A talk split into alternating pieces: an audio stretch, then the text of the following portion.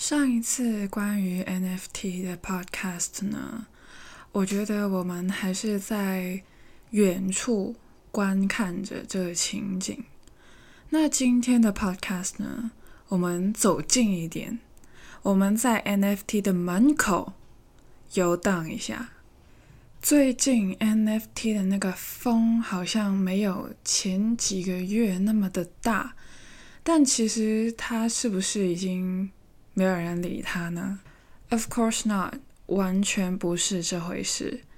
今天就是要告诉你，NFT 现在还在市场上面的，已经变成什么样子，而且我觉得 NFT 将来会变成什么样子。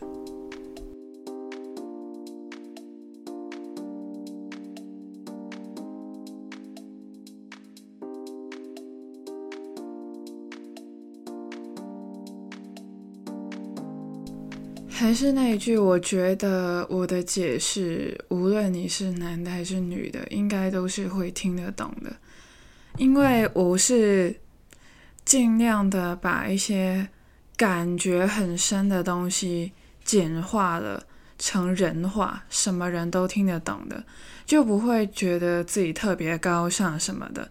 因为你会 NFT，不代表你是一个高尚的人。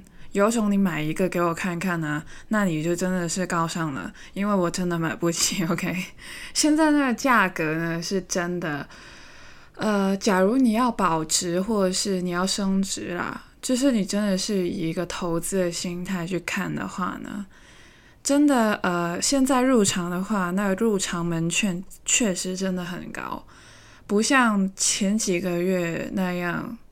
呃，算是比较低了，但是对于一些普通人像我一样来说，还是不能够应付的啦。因为是其实没有这个钱去呃只用来投资，就是我自己一直以来都觉得，假如你要投资的话，呃，我建议你去用一些不太会常用到的资金，就是。呃，分一堆出来，你分的那一部分出来之后呢，你还是保持着原有的那种生活方式、生活品质，你才去额外做投资会比较好。所以一开始，假如你刚刚进社会的话，我我不太会选择去高风险的投资。为什么会这样说？因为 NFT 在我的眼中，就是它是一个。非常高风险的一个一项投资。假如你真的想要投资的话，你可以选择其他，但是首选不是 NFT。那我可以跟你说，呃，我刚刚所说的投资 NFT 是你当买家，不是当卖家。假如你是想要当卖家的话呢，其实呃。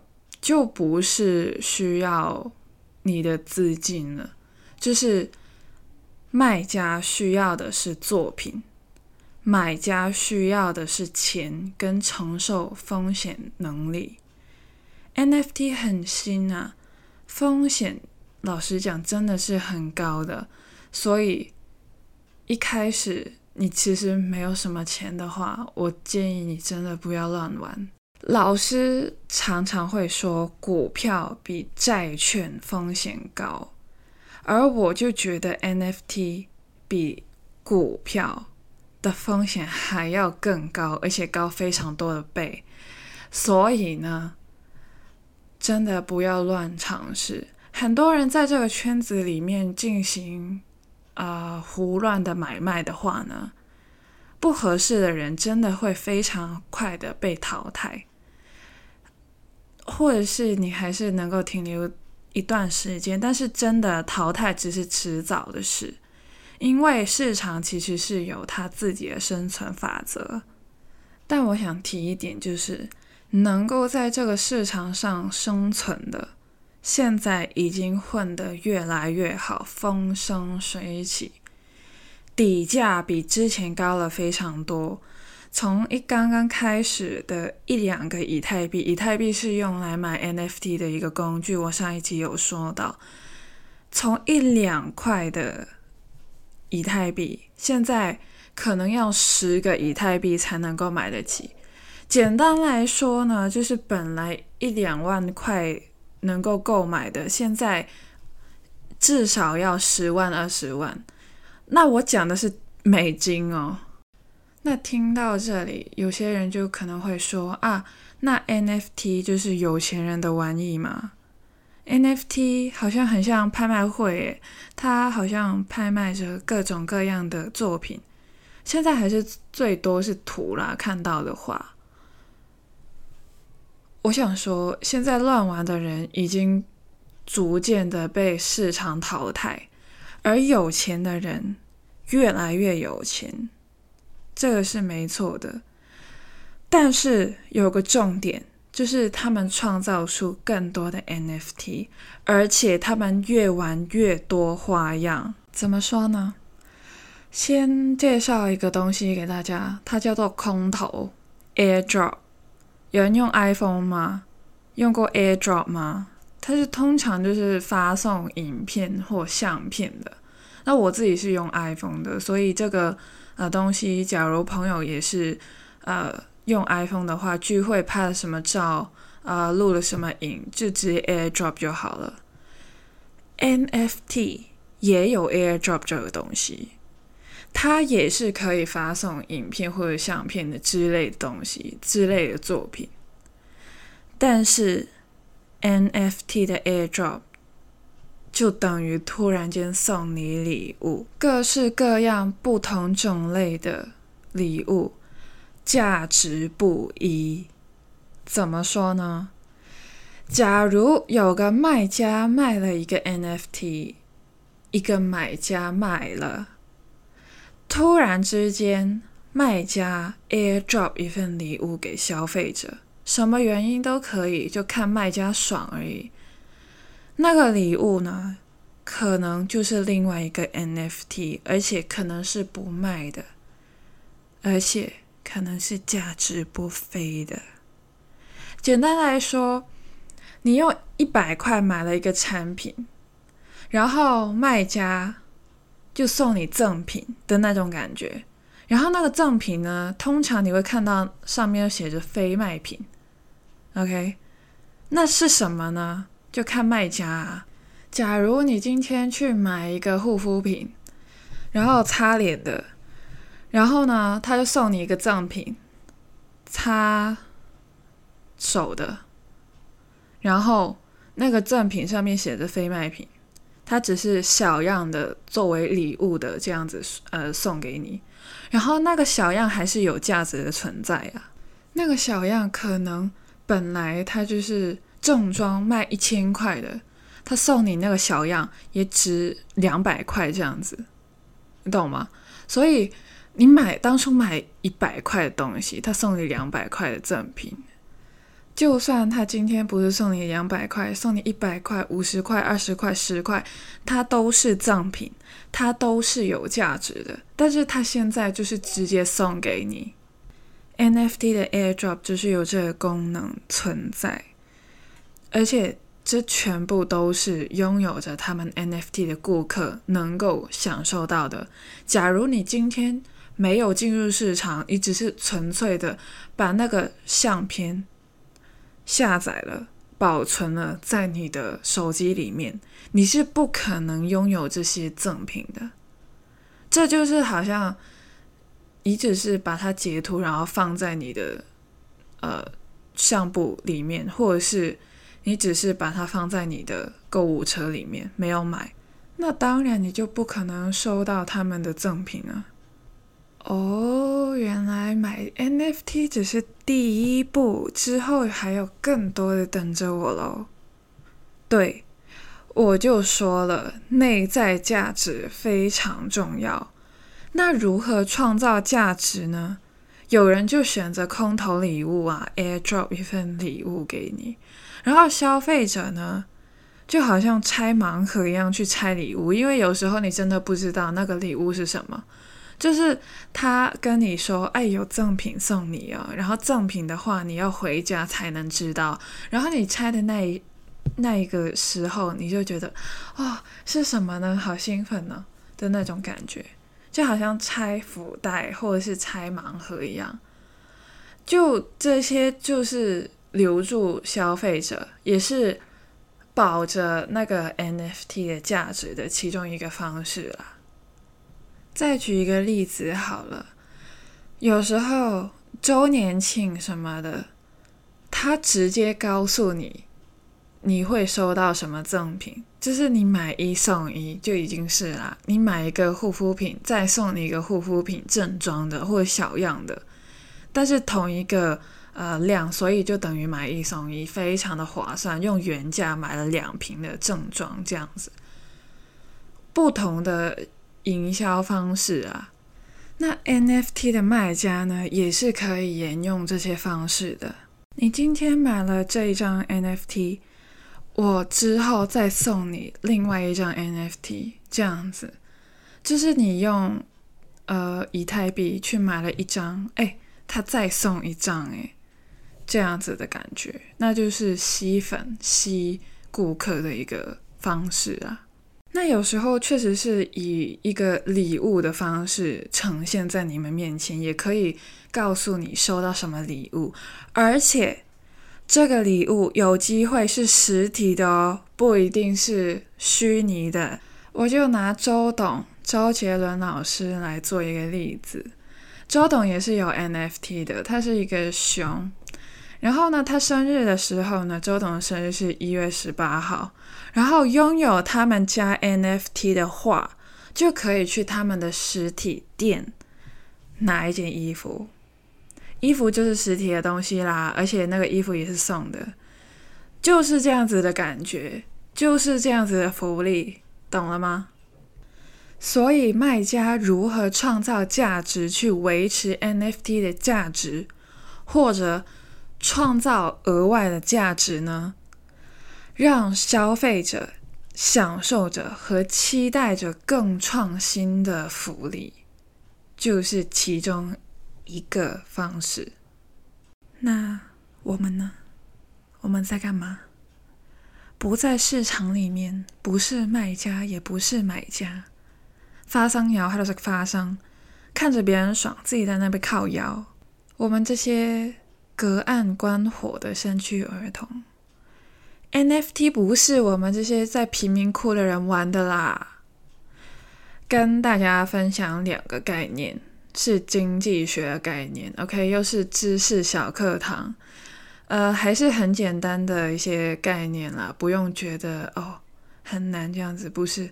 很简单，两个概念，一个是 desire，一个是 demand。英文大家翻译都是要，我要某个东西这样子。那在经济学里面呢，demand 是在市场上里面的人，desire 欲望是不在市场上里面的人。为什么呢？demand 有需求的人，前提是他们有钱有能力去买的，才配叫 demand。那 desire 呢？你想要，但是你没有能力、没有钱，那个叫 desire，有点像痴心妄想的。OK，所以假如我们很想要一个 NFT，但是我们没有钱买，我们只是停留在 desire 的阶段。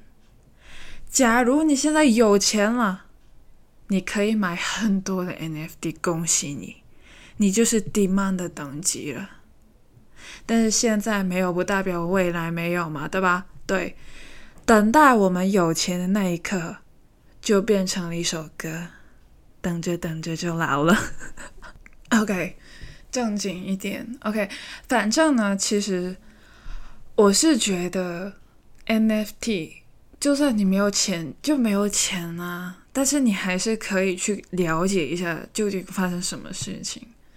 其实这就是世界在转变，自己的思想也要在转变。就算你的脚步跟不上也好，你的思想也要去开阔一下。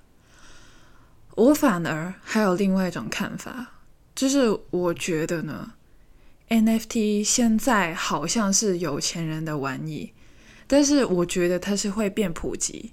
你没有听错，我觉得 NFT 真的会变得大众化一点，不过真的需要一段时间。以前呢，其实也不是以前，现在 现在也还是非常多人买不起黄金。黄金的价格很贵，大家都知道。而且，就算你有钱了，你买了一个金条或是金砖，你会怎样？你会放在一些保险柜啊什么的，你就怕被别人抢了。啊就虽然它可以维持一个价格，有一个价值存在，但是你保存这些也是风险啊。但是之后就有一个东西衍生了，它叫黄金 ETF，它是一个基金，反正就是也是金，而且相对而言比较呃便宜，也不是便宜，就是你能够负担得起来，就没有以前那么的，好像要全副身家才能够买的那种感觉。所以我觉得呢，NFT 其实它是会一直进化的。现在只是它起步的一个阶段，就是还是尝试着给大众了解什么是 NFT 的这个阶段。每一个行业都有它的生长周期吧，它就是在开端那边，所以大家就是观望的状态。这很正常的。之后真的，当它成熟了之后，会相对而言变得普及，可能会有一种会员制的感觉哦。怎么说呢？因为我刚刚也说过了嘛，你买了一个 NFT，就等于你进了某个圈子，他会继续的送礼物给你。你不觉得他很像会员卡吗？你想象一下哦，你平常去买衣服好了，你买满了多少，然后做了会员，这里就好像你用以太币买 NFT 的那种感觉啊。